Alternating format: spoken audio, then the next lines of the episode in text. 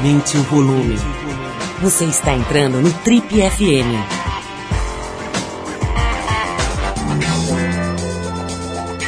Oi, eu sou o Paulo Lima e a gente está começando mais um Trip FM, o talk show da revista Trip. São 33 anos de entrevistas, reflexão e boa música. Nossos convidados de hoje estão à frente de um dos maiores canais do YouTube brasileiro. Os dois são nascidos e criados em Piedade, cidade que é pertinho, aqui fica aqui pertinho de São Paulo, no interior do estado.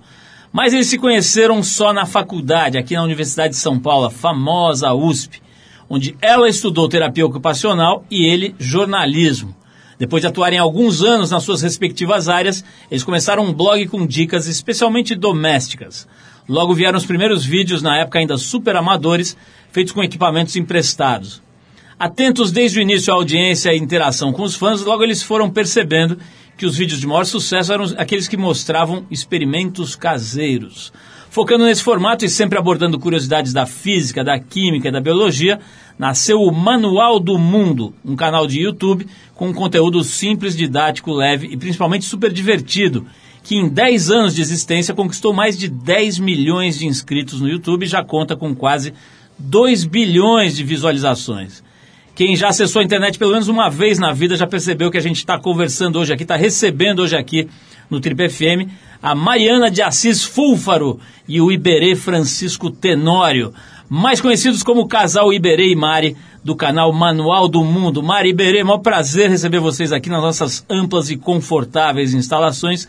Sejam muito bem-vindos, muito legal receber vocês. Já falei, minha família aqui acompanha o trabalho de vocês. Meus filhos queriam muito vir aqui, só que eles estão agora viajando de férias e tal. Eles vão ficar mal de saber que vocês vieram aqui, porque eles são super fãs de vocês. E a gente também admira muito. A gente aqui como jornalistas e, digamos, fazedores de conteúdo há muito tempo, também admira muito o jeito leve, gostoso e divertido e, e sem perder a profundidade com que vocês fazem o trabalho de vocês. Então sejam muito bem-vindos e vão bater esse papo. Mari, obrigado por você ter vindo. Iberê também, muito obrigado. Obrigado a, vocês. A gente está super feliz de estar aqui. É, a gente está com um friozinho na barriga, é. que a gente acompanha seu programa sempre no carro e percebe que as pessoas aqui falam coisas que elas não falam fora daqui. Já falei, vocês vão, capaz de vocês tirarem a roupa hoje aqui ainda antes do final. Tá meio frio hoje, mas vamos tentar. Ô Mari, começando por você, como Ai, é que é? Ai, meu Deus, comigo? como é que é? Uma coisa muito importante que é o seguinte, a gente sabe que essa coisa de conciliar trabalho com casamento é um negócio assim, só tem uma coisa mais, é, é mais eficaz para desfazer um casamento que é fazer uma reforma. Né? Reforma de casa é perfeito para desfazer o casamento. Agora, trabalhar junto, viver junto, estar tá casado também, não é fácil, né? Tem muita, tem até bibliografia legal sobre isso tal. Como é que é na tua visão, né? Na tua visão, é, é, como é que tem sido? Porque eu estava checando com vocês praticamente ao, ao mesmo tempo, né? Vocês casaram e começaram o canal. Como é que tem sido aí essa vida 100%, 200% colada no Iberê? Olha, é difícil. É, não é fácil não, tanto que muita gente não se imagina trabalhando com o marido ou com a mulher, né? É, mas eu acho que o nosso segredo é que a gente se gosta muito, a gente se ama muito. Fala, né, amor? A gente se ama, né? Eu espero que seja mútuo. Só que a gente, a gente também conversa, né, muito. Então, mensalmente a gente tem DRs, né? Senta e conversa. Olha, isso tá, ch tá chato, né? O que você fez não é legal.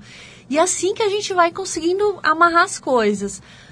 Mas eu acho que o segredo tá na prioridade, que a prioridade é o nosso casamento, né? A prioridade é a nossa vida pessoal. Ó, vocês viram que sim, o som ficou um pouco diferente porque ela virou para ele. É, eu virei, né? Quem, pra falar quem, pra mim. Quem tá ouvindo a gente pelo rádio não viu, mas ela virou para ele, deu uma intimada. Não é, é, amor? Não é, amor. Na prioridade é a nossa vida pessoal.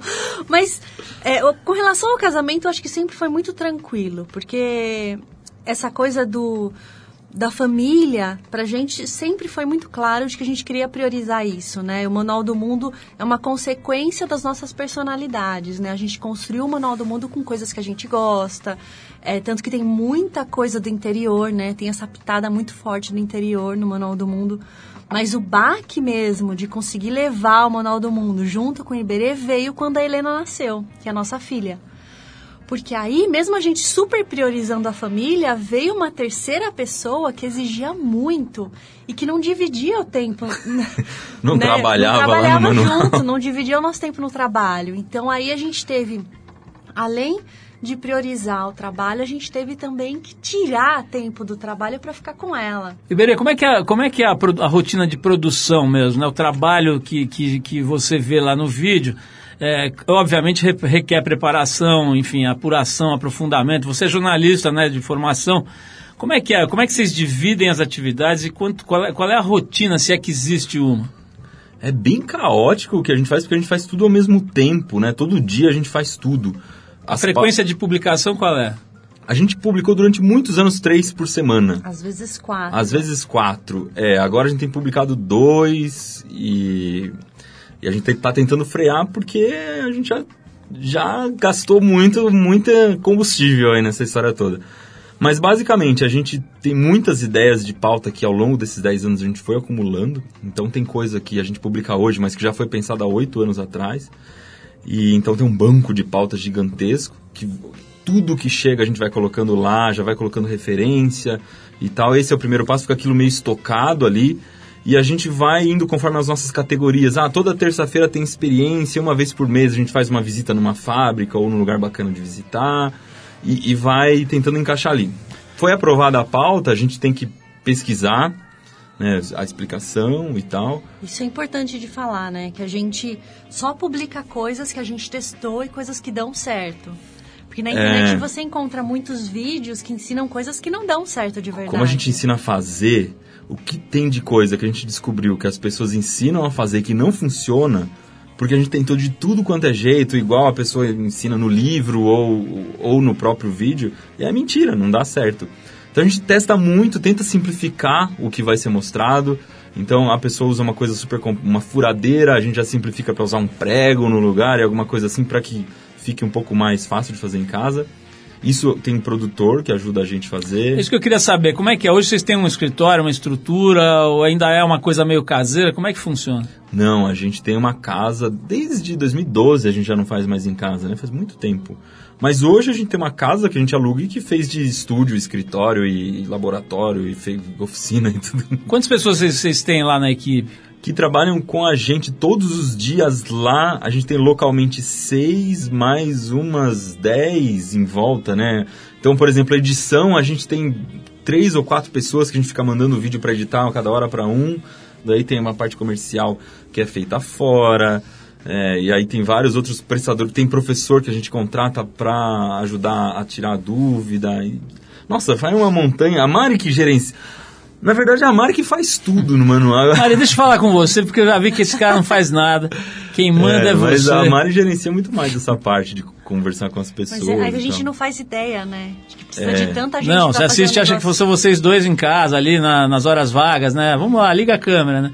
Ô, ô Mari, é, eu vou voltar para essa coisa, porque acho que todo mundo tem muita curiosidade de, de saber como é que a coisa funciona, os bastidores tudo, mas eu quero saber uma coisa que eu vi aqui na nossa, na nossa pesquisa, que eu, pô, vocês são da mesma cidade e se conheceram aqui na USP, é isso?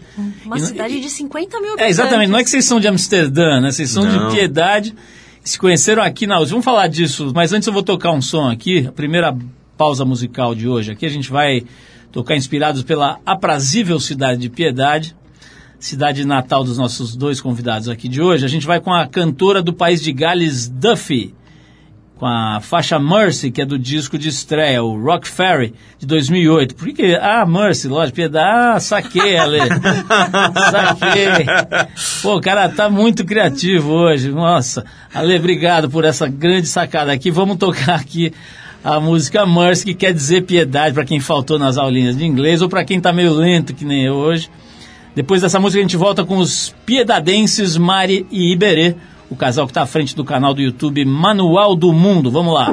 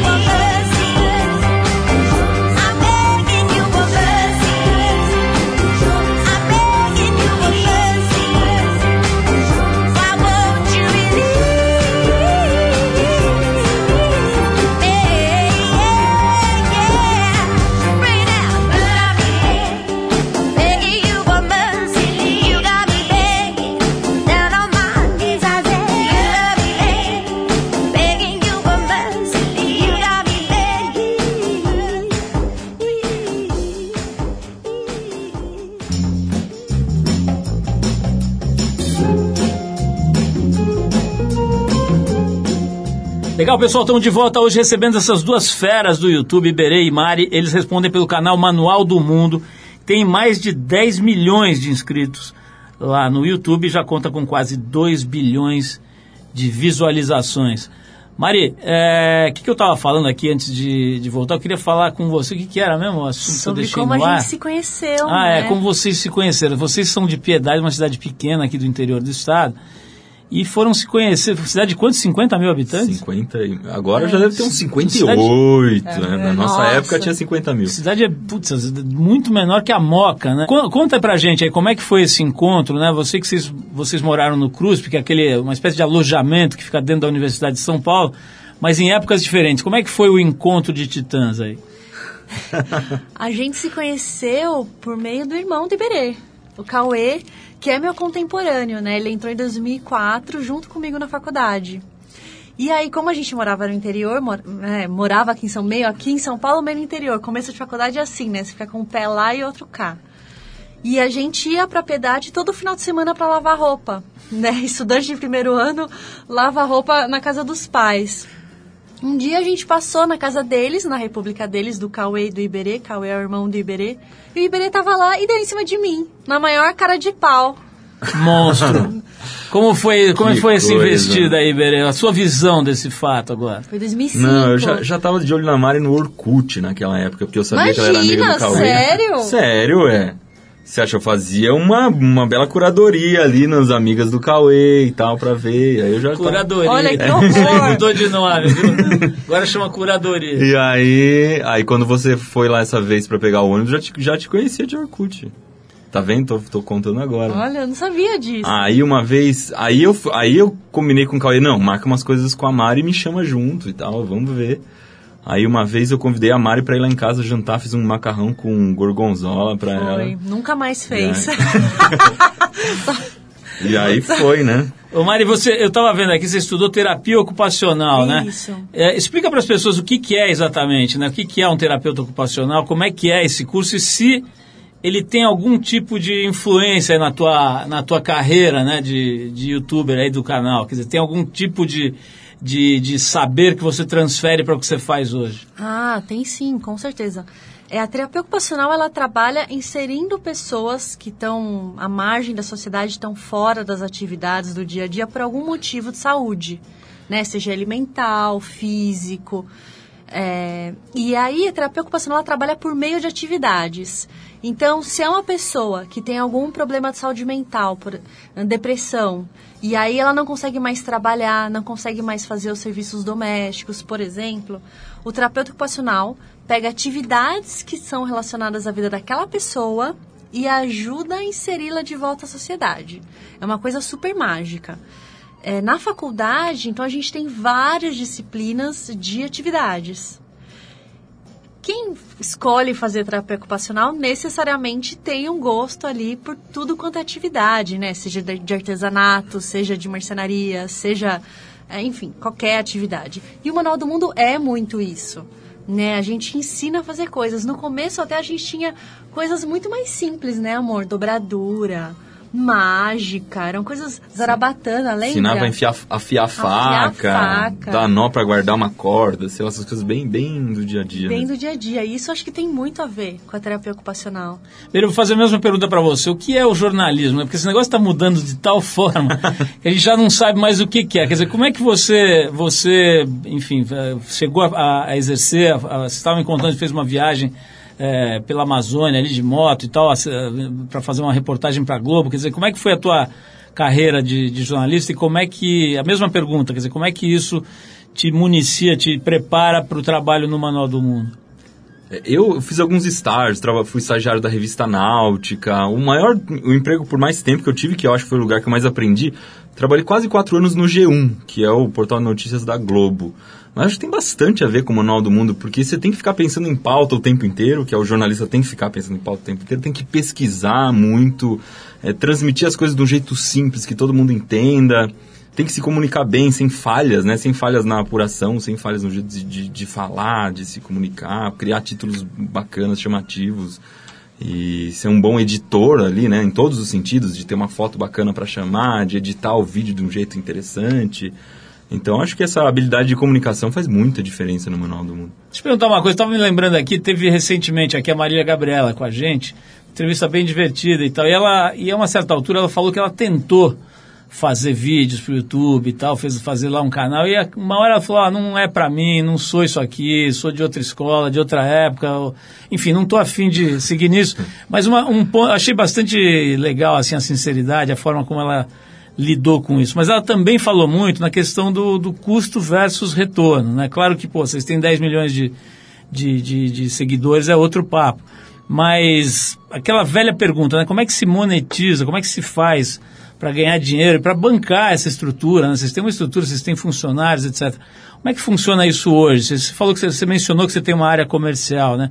Mas como é que se monetiza isso hoje? Então, essa é a grande diferença, né, de YouTube e televisão. Na televisão gira muito dinheiro. Se a gente for comparar, for passar para o YouTube uma linguagem de televisão, a gente pode dizer que a gente produz em guerrilha, né, o tempo todo. É, total, é, o que se diz em televisão, na produ, em produtoras, é produção de guerrilha mesmo, É que porque é pouca grana, pouca, grana, pouca gente. Normalmente é a gente e um câmera só na frente, mas o pessoal que está de produção trabalha em outra sala, é, é muito mais barato. Mas basicamente, como se ganha dinheiro? Primeira coisa, o YouTube paga pelas propagandas que aparecem antes.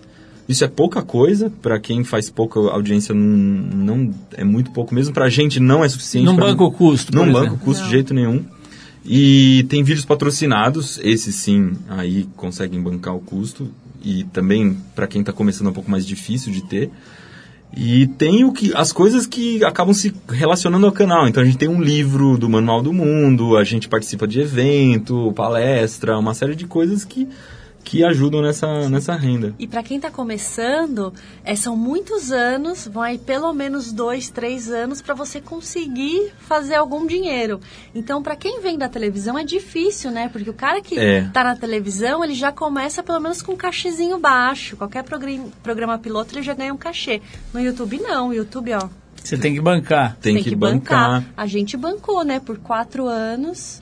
É, durante quatro anos era é, eu na frente da câmera apresentando, a Mari atrás gravando e de, a gente, nós dois indo no supermercado comprar as coisas que precisavam, não sei o que, um roteiro, editando, fazia tudo. A gente fazia tudo. Nós Olha, uma das, coisas, uma das coisas que se comenta muito, ainda mais nessa época que a gente está vivendo e tal, são os haters, né? Parece que a internet é uma espécie de magneto da podridão humana, né? É muito louco como as pessoas se soltam ali naqueles comentários, etc., se transformam em pequenos gárgulas, né? Vamos falar um pouco sobre isso. Quero saber se vocês têm também essa legião de haters ou não, ou se vocês são blindados. Vamos falar sobre isso já já, mas vou tocar mais uma música agora. A gente separou aqui o The Faces com Olala, a faixa que dá nome ao disco deles. Essa é uma banda britânica, esse disco foi lançado em 73. Então vamos ouvir esse som e daqui a pouco a gente volta com o Trip FM hoje recebendo essas duas feras do YouTube, a Mari e o Iberê, o casal que, que fez, que criou e que está à frente do canal Manual do Mundo. Vamos lá, Faces.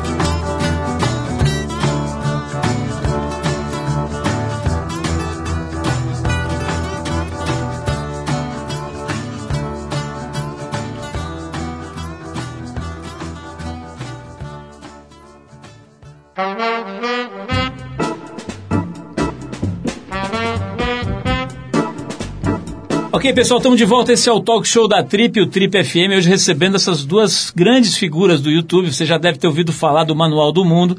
A gente está aqui com os criadores dele, o Iberê e a Mari. O Iberê está com 36 anos, a Mari com 34. Eles são casados há 10 e o canal também tem 10 anos e 10 milhões de inscritos lá no YouTube. É, Mari, fale-me de piedade, a pequena piedade. Eu gostaria de saber como que é para uma, uma, menina né, de, de piedade. Imagino que você devia estar lá com seus 18 anos, 19 anos, né, que é mais ou menos a época que você vai para a faculdade. Como é que é uma menina de piedade, que é uma cidade, de, vocês me falaram, de 50 mil habitantes, mais ou menos? Como é que é chegar em São Paulo? Acha legal, acha horroroso, chora, vai na igreja. Como é que é a pessoa chegar de piedade nesse, nesse, nessa doença urbana aqui que é São Paulo? Nossa, eu cheguei excitadíssima em São Paulo. Passava pela Avenida Paulista assim, tipo Chico Bento, tipo Rosinha Chico Bento, olhando para cima, olhando os prédios. Nossa, eu amei São Paulo. Foi amor à primeira vista. E não senti a falta de piedade, apesar de nos primeiros meses ficar chorando de solidão, né? Que São Paulo é isso, é muito solitária. Mas vim para ficar. Agora, né, que a gente está pensando em voltar para alguma cidade do interior, né, por causa das crianças. Vocês têm um ou dois filhos? Então, a gente tem uma, mas tem mais uma esperando aqui na ah, barriga. É? Oh, que legal, bem-vindo. Mas você já sabe o sexo, não? Provavelmente uma menina. Que legal, parabéns. Obrigada. Oi, Iberê, e você, cara? Você tem saudade daquele lugar mais calmo, mais tranquilo? Como é que é para um moleque, né, chegar aqui em São Paulo? Quer dizer, a mesma coisa, chegou empolgadão, achando que tinha chegado no Nirvana aqui, ou chegou assustado, chorando também? Como é que foi a tua experiência? Não, acho que isso é, isso é meu e da Mara. A gente gosta de coisa diferente, de mudar, né? Nessa maluquice. Eu cheguei em São Paulo pilhadaço, assim, e, e a gente quando chegou ficava explorando São Paulo, indo para tudo quanto é coisa gratuita e fuçando na cidade e tal. Lembra que nas férias a gente fazia um roteiro de pontos turísticos? É, nas férias, em vez de sair, a gente queria visitar tudo quanto é coisa. Mosteiro de São Bento, a gente nunca foi. Ah, uma cripta da Sé, vamos tentar entrar lá e tal e foi explorando a cidade. Mas eu sinto muita falta de espaço, porque eu morava no sítio quando era criança. Então eu pegava a bicicleta e andava quilômetros na terra. Se eu quisesse explodir alguma coisa, podia explodir em qualquer lugar, porque tinha pasto, tinha plantação, tinha floresta, tudo em volta de casa. E aqui a gente mora em apartamento, né? Então isso a Mari vê que me fico desesperado por, por espaço. Fazer aquela pergunta de meio pergunta de entrevista de emprego assim, né? Mas acho que cabe bastante aqui, principalmente para um casal que trabalha junto. Como é que vocês se veem? Você já deu a dica aí que vocês estão meio cogitando de morar num lugar mais tranquilo. Mas como é que vocês se veem profissionalmente, pessoalmente, daqui a 10 anos, por exemplo? Esses, esses últimos 10, vocês construíram esse, esse ambiente aí, né? esse canal, que hoje é a vida de vocês do, do ponto de vista profissional e tudo. Como é que vocês se veem aí? Vocês se veem nesse mesmo projeto? Vocês têm outras perspectivas? Como é que vocês projetam aí, imaginam uh, vocês dois daqui a 10 anos? Nossa, eu não sei onde eu vou estar daqui a 10 anos. Até porque quando a gente começou, é, a gente não esperava estar onde a gente está hoje. A internet muda tanto. Eu não sei o que eu vou estar fazendo daqui a 10 anos. Não. A, a única coisa que eu tenho certeza é que eu vou estar é... com você. Uma coisa que a gente sempre lidou bem é com a incerteza. A gente sempre hum. nunca contou muito com o futuro, não. Então, a gente planeja daqui um ano, mais ou menos. Mas a gente tem caminhado para fazer coisas com um pouco mais de qualidade e com menos quantidade. Então, se você olhar nos vídeos do Manual do Mundo lá, você vai ver que os últimos vídeos são bem mais produzidos, são mais longos, tem explicações melhores, são mais caros, mas tem menos vídeos. Então, a gente acaba caminhando para isso, né? Para fazer uma coisa mais, mais burilada e com... Mas você estava falando aqui que, ó, tem esse programa há mais de 30 anos. Nosso canal no YouTube, ninguém sabe, porque começou agora, né, tudo isso. Essa profissão youtubers. A gente não achava que ia durar até agora. Imagina. Se perguntasse em 2008 pra gente se acha que em 2018 a gente estaria fazendo isso, jamais. Não vai... O Orkut morreu no meio do caminho, né, então... Beleza, fala um pouco sobre essa decisão de fazer menos vídeos e melhores vídeos. É isso que você que vocês estão focando agora? Você falou que chegaram, chegavam a fazer cinco por semana, né? E agora estão fazendo mais ou menos dois. Que, que, que, que levou vocês para esse caminho? Ah, eu acho que as pessoas. Todo mundo cansa um pouco de fazer o que está fazendo durante muito tempo, né? A gente começou a criar umas séries novas no manual, principalmente a que a gente. é, a nossa menina dos olhos, que é o Bora Ver, que a gente vai visitar coisas diferentes e tal. Então a gente foi em submarino, foi. é, visitar como é feito o vinho. Então a gente faz viagens legais e conhece lugares e conhece como as coisas funcionam. E é uma coisa que não tem quase no YouTube, né? Muito pouca gente fazendo isso. Ou nem tem, a gente nem sabe quem faça isso. É. E isso demanda muito tempo, né? E ao mesmo tempo a gente vai tocando projetos paralelos, está fazendo um segundo livro do manual e quer dar atenção. A gente viveu uma correria maluca. Publicar três vídeos por semana foi uma coisa que desgastou muito a gente. A gente fez isso durante seis anos. A gente trabalhava feito dois loucos e tal. E aí quando começou a Helena, isso começou a, pe... a Helena nasceu, começou a pegar muito na roda, a gente se desgastou muito. Aí chegou agora, final de 2017, a gente falou, meu, não dá mais, vamos, vamos começar, a gente já cresceu bastante, vamos começar a fazer o que a gente gosta e cortar as coisas que que, que- a gente fez porque precisava fazer, né? Porque para manter um canal grande desse jeito. Então agora a gente tá, tá tentando curtir um pouco mais o, o canal. Olha, vamos falar um pouquinho mais sobre esse, esse projeto maravilhoso de vocês. Quero saber um pouquinho como é que vocês fazem com a Helena, né? Como é que vocês fazem com a Helena para ela não se tornar um zumbi, né? Um pequeno zumbi, que é o que está basicamente se tornando a molecada toda, né? Você vê os moleques, sei lá, em clube, restaurante, ou no ônibus, está todo mundo ali totalmente abduzido pela tela, né? Vamos falar sobre, sobre isso, mas eu vou tocar a nossa terceira música de hoje aqui, eu vou com um cantor lá de Pernambuco que tem feito um certo sucesso aí na cena, na cena, vamos dizer assim, das novidades, né, dos novos talentos aqui da, da música brasileira, que é o Barro, lá de Pernambuco. A, a faixa é Mato Negro, que é do primeiro e ótimo disco dele chamado Miocárdio, que é agora de 2016, dois anos atrás. Depois desse som do grande Barro, a gente volta para conversar com a Mari e com o Iberê, casal que toca o Manual do Mundo lá no YouTube, e saber um pouquinho da, da, da- da forma como eles estão criando a filhinha deles em relação ao consumo de, de, de- de material, né, de conteúdo digital. Vamos falar disso já já, mas vamos ouvir esse grande artista aqui, o Barro, com a faixa Mato Negro.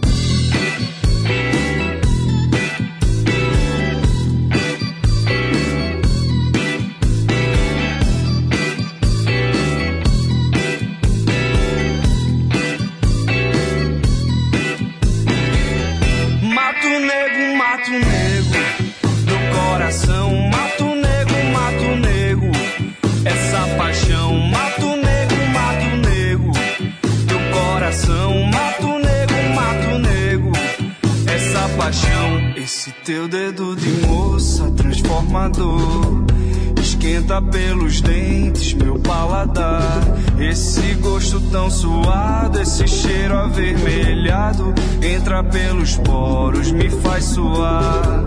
Com esse jeito manso de me envolver. Desperta um sufoco que vai queimar. Esse gosto tão suado, esse cheiro avermelhado. Entra pelos poros, vamos esquentar. Mato negro, mato negro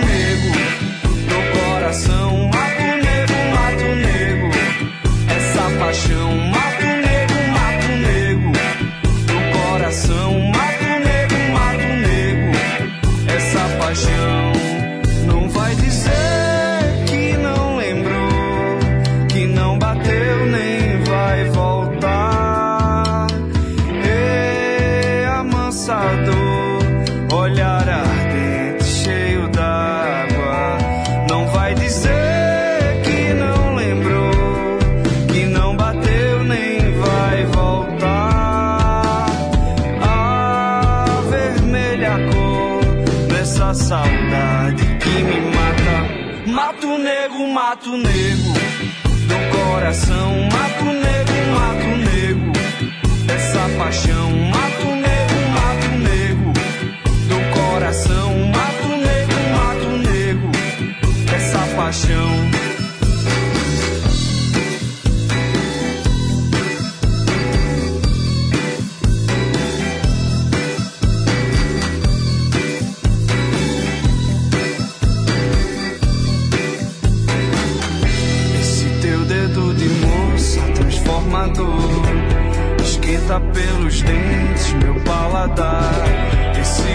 Tão suado, esse cheiro avermelhado entra pelos poros, me faz suar. Não vai dizer que não lembrou, que não bateu nem vai voltar. E amansador nessa saudade que me mata. Mato nego, mato nego, mato nego, mato nego. Mato nego, mato nego. Coração, mato paixão, mato nego, mato nego. Do coração, mato nego, mato nego. Essa paixão.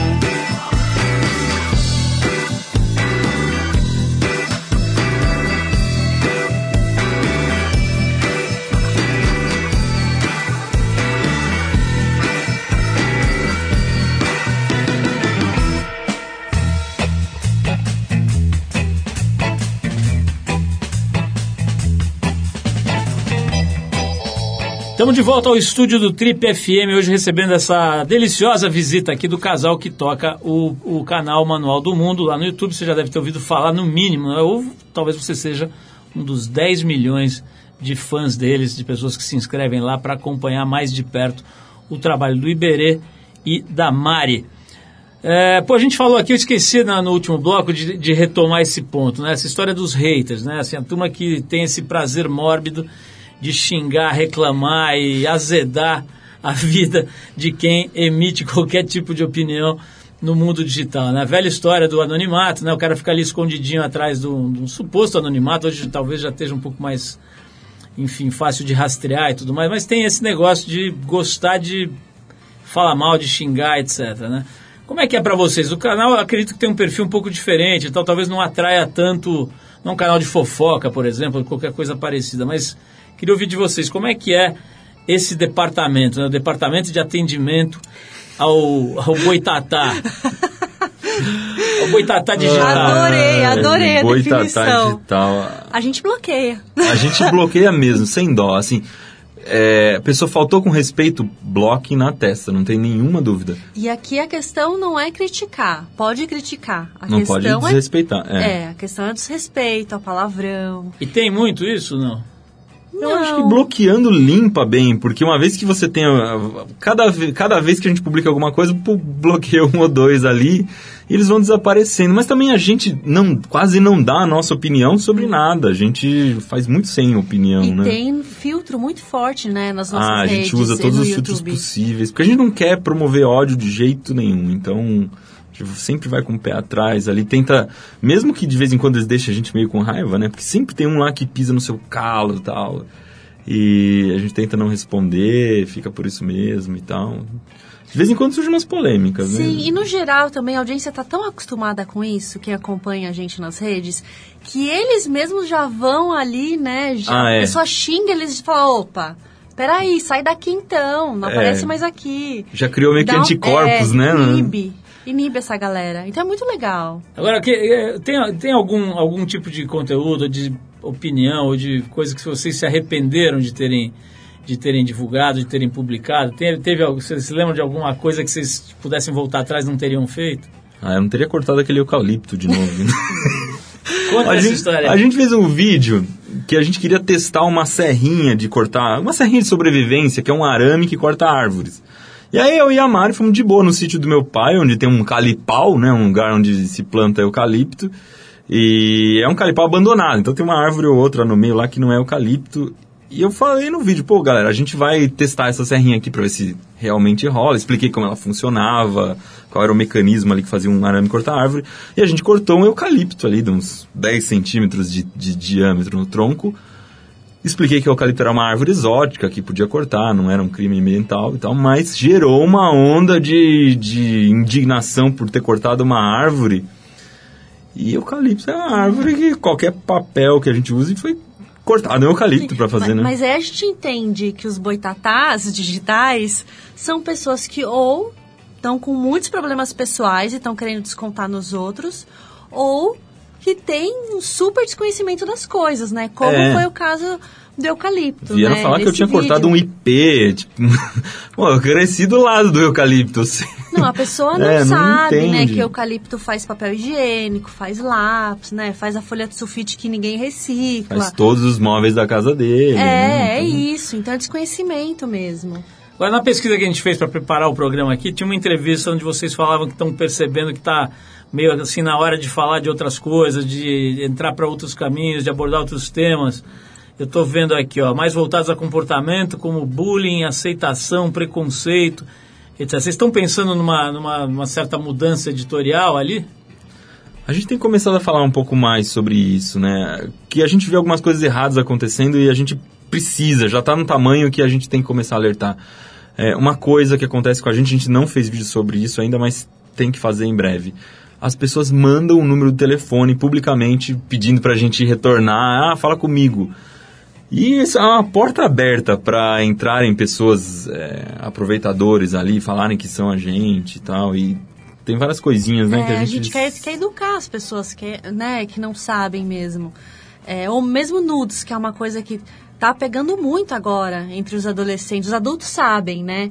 Aí eles arcam com as consequências, mas será que a criança sabe? A gente quer alertar para É. esses assuntos, né? Mas a gente tá entrando devagarinho nesses assuntos, porque. E o interessante também é que tem muita criança que toma a gente como exemplo, né? É, como modelo. Então, acho que a gente tem uma certa responsabilidade sobre isso também, não só de falar de ciência e tal, porque a ciência em si é muito neutra. Tem coisas da vida que a gente, que a gente tem que.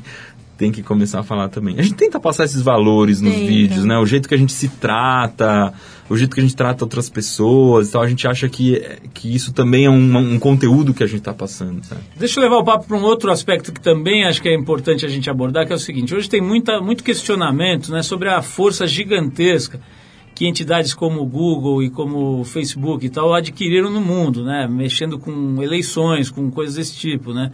Como é que é a relação de vocês com existe uma dependência evidente, né? Vocês têm uma dependência grande de um player, como se diz por aí, que paga pouco e consegue zilhões através de conteúdos como o que vocês, a gente aqui, produz, né? Como é que é a relação de vocês com essa dependência com o YouTube? Vocês pensam agora o Instagram lançou esse canal, esse caminho, né, essa ferramenta, esse, essa plataforma, né, de, de vídeos, acho que até uma hora, né, que eles então é Instagram TV, né, que chama alguma coisa assim. É, enfim, queria, queria que vocês falassem um pouquinho sobre essa esse, essa situação geral, né, de quem produz conteúdo versus quem distribui. Aí hoje a gente pode falar só do YouTube, porque o Instagram não paga a gente. Nem o Instagram, nem o É. Face. Então é complicado. pagam nada, não né? Pagam não pagam nada. é, o YouTube paga, então é, Já, já tem uma diferença grande aí. Mas eu acho que no geral, existe. O YouTube, se você se a gente voltar três anos, era um grande herói da, da- de todo, todo mundo e depois agora tem muita reclamação do YouTube. Mas eu acho, sinceramente, que o que aconteceu foi que muita gente começou a produzir conteúdo e uma, uma concorrência que não existia passou a existir. E as pessoas descontam no YouTube, acham que é, que é fácil fazer conteúdo, que é fácil entrar nesse mercado, que é fácil, mas na verdade é que tá todo mundo fazendo a mesma coisa e a briga é de foice, né? Não- Hoje, se a gente fosse começar o Manual do Mundo, eu não sei se a gente teria 10 milhões a É. gente- de inscritos. A gente começou lá atrás, quando não tinha nenhum canal como o nosso. Dez Hoje, anos, né? Exatamente. Então, é, as pessoas se dão mal lá tentando se comunicar e acham que a culpa é do YouTube. Eu, eu- É, e hoje as crianças, ao invés de quererem ser jogadoras de futebol, elas querem ser youtubers. Não tem noção do tanto de trabalho que dá produzir conteúdo É, pra internet. Mas ao mesmo tempo tem vários cases de, de canais que não, não tinham tanta. eh, que deram certo sem querer, ou que não tinham tanto background para fazer um canal e deram certo. Então acaba estimulando, né? Que as pessoas achem que é uma coisa fácil de fazer, chega lá, ficar fazendo brincadeira na frente da câmera e dá certo. Mas a verdade é que os youtubers que a gente, a gente conhece muito, né? Tá nesse meio há muito tempo, é que eles se matam de trabalhar. Mesmo os que começaram fazendo brincadeira na frente da câmera, hoje eles estão trabalhando 18 horas por dia e tal. Muita gente doente. É, Que- Quero virar aqui a, a, a conversa para uma pergunta, uma, uma coisa que eu coloquei aqui recente, eh, há, há pouco tempo atrás, que é sobre a, a Helena, né? Sobre, na verdade, sobre criar crianças nesse tempo, né? Nessa época em que outro dia eu fui falar com uma, com uma educadora e, e ela estava meio desesperada, assim. Ela falou, cara, como é que eu faço para competir com um moleque que chega com uma tela em que as coisas voam, né? E tem três dimensões e saem voando e tem sons incríveis, tal. Eu chego aqui, eu quero contar a história do Bumba Meu Boi num livrinho, né? E, enfim, uma época bem complicada, né? Que se deixar a molecada, como eu brinquei aqui, vira zumbi. Como é que vocês estão fazendo com a filhinha de vocês, né? Sendo profissionais dessa área, digamos, criadores de, de, de conteúdo digital, que tipo de lei, de regra vocês estão estabelecendo para ela? É bem difícil. A gente não tem a resposta, né? É, a gente não é guru, a, gente, não é vai guru, saber a falar. nossa filha tudo. tem três anos, a gente está começando isso agora. É tudo novo, né? Mas a gente acredita na educação de casa mesmo, desde pequenininho, e ficar martelando. A gente lê pra ela desde que ela tem seis meses. Então, é, E a responsabilidade é nossa, né? Nós somos os pais. Então, a gente que tem que puxar a rédea e não tem jeito. Agora, ela quer. Por exemplo, no YouTube mesmo, a gente não deixa ela ver o YouTube normal, ela vê o YouTube Kids. E tem vários canais que são bloqueados, né, amor? é, tem muita Mesmo coisa. no Kids? Mesmo, Mesmo no no Kids. Kids. Porque não são adequados para a idade dela, ou são um monte de comercial que não interessa. Mas a gente também limita, tenta limitar bastante o quanto ela fica né, na frente da tela. Então ela pode assistir um pouquinho de manhã, que ela quer assistir uma meia horinha de manhã, aí volta à noite na escola, tal, assiste mais meia hora, uma hora e vai ler depois, né? Vai ler, brincar, com a brincar. gente. Mas é que tá, a gente despende um bom tempo com ela. Então toda noite para dormir a gente lê mais de meia hora com ela, né? E a gente vê que não são todos os pais que dis- despendem esse tempo, né? Usam muito a tela como para conseguir fazer outra coisa enquanto a Mas criança os tá. pais são super cansados, né? Aqui em São Paulo, duas horas para ir, duas horas para voltar do É trabalho. difícil julgar os pais Muito também. complicado. porque- A gente mora dois quarteirões do escritório. E ela estuda a cinco minutos de casa. Então é isso, a gente montou a nossa vida e tá tra- tentando trabalhar menos agora justamente por causa disso. A gente montou a nossa vida pra ficar com ela, pra ter mais tempo pra ela. Então é dedicação, né? É tempo. Ô, ô, dupla, vamos, vamos para finalizar. Infelizmente vou ter que fechar aqui pra, por causa do tempo. Mas eu tô sabendo que vocês vão fazer um show, né? Isso deve ser um desafio, né? Porque é bem diferente, né? Você levar um conteúdo que é feito para telinha ali, num lugar todo, enfim, def- com- cheio de defesas, né? Ah, Bem diferente de encarar público diretamente, né? Eu sei que vocês já fizeram shows, mas fala um pouquinho desse show que vai ter agora no dia 22 agora de julho, né? Lá no Tom Brasil, não é isso? Então, Brasil. Tom Brasil, dia 22 de julho. Qual que é o horário? Cinco, cinco horas da tarde, tarde. é. 5 né? da tarde. O que, que tem nesse show? A gente escolheu algumas experiências que funcionam bem é, num lugar aberto, grande como o Tom Brasil, e que fizeram parte da história do Manual do Mundo. Então vão ter 10 experiências que a gente separou, que são bem legais de fazer com o público, do tipo ter um canhão de fumaça que a gente adora, porque vai muito longe, ele forma uma bola de fumaça que vai muito longe, é super bonito. Esse é um dos que a gente quer fazer.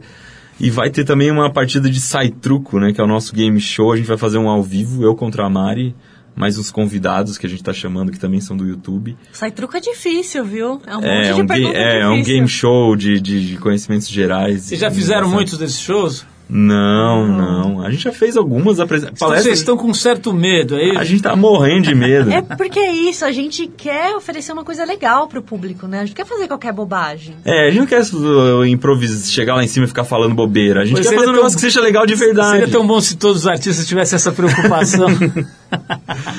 Não, mas é verdade. É a mesma gente tá- preocupação que a gente tem com o vídeo, né? Só que agora é uma coisa que a gente não sabe fazer, então... Mas Vai. vai, vai sair, a gente tá trabalhando duro para que seja Tá muito legal. bom. então quero dar mais uma vez a dica aqui. Esse show vai acontecer, cadê aqui? Dia 22 de julho, lá no Tom Brasil, às 17 horas. Isso deve ser o quê? Um sábado, né? Um domingo. É um domingo. Olha, Mari, obrigado pela presença aqui, Berê. Muito legal o trabalho de vocês. Já falei, né, que lá em casa a gente tá aí entre esses 10 milhões. Tem pelo menos uns dois lá em casa aí para formar esses 10 milhões. Muito legal. Eles têm uma. Meus filhos, principalmente, têm uma, um carinho muito grande aí pelo trabalho de vocês. E a gente também acaba conhecendo e acaba. E, e tem essa coisa do jornalismo, né? O jornalismo está tão, tão procurando outros caminhos, né? Acho que vocês fazem lá não é nada menos do que bom jornalismo, apurando, esclarecendo, informando. Então é muito legal estar com vocês, conhecer vocês. Quero recomendar as pessoas aí que vão conhecer o trabalho deles, tanto do da Mari e do Iberê, tanto no YouTube, né, no canal é, é, Manual do Mundo, quanto no show, mais uma vez, dia 22 de julho, um domingo, às 5 da tarde, lá no Tom Brasil. Então vamos encerrar o papo com a Mari e com o Iberê com o Funkadelic, A faixa Can You Get To That? Faixa do disco Maggot Brain, de 71. Iberê, Mari, mais uma vez, muito obrigado pela presença aqui. Adorei o papo, adorei conhecer vocês. Manda um beijo pra Helena. Boa sorte aí na, na vinda dessa, provavelmente uma, mais uma menininha, né? Que tudo dê certo aí, se Deus quiser dará. E a gente fica aqui com o Funkadelic Can You Get To That? Obrigado para vocês mais uma vez. Obrigado Obrigada.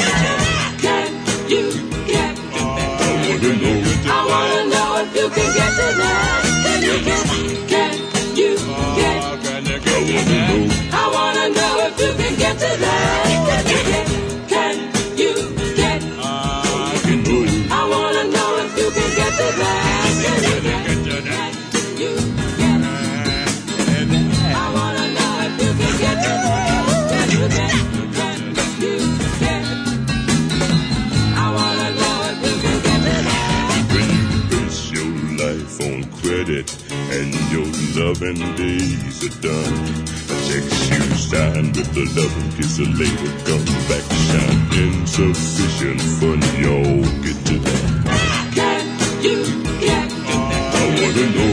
I wanna know if you can get to that. Can you get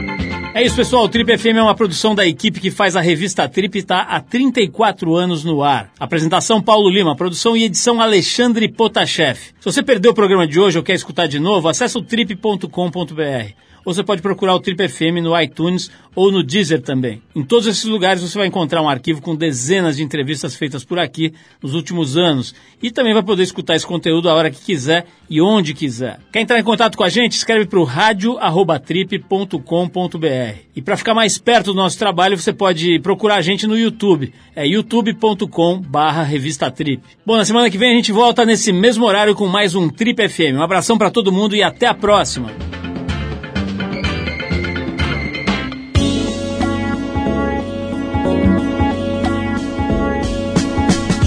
Você ouviu Trip FM.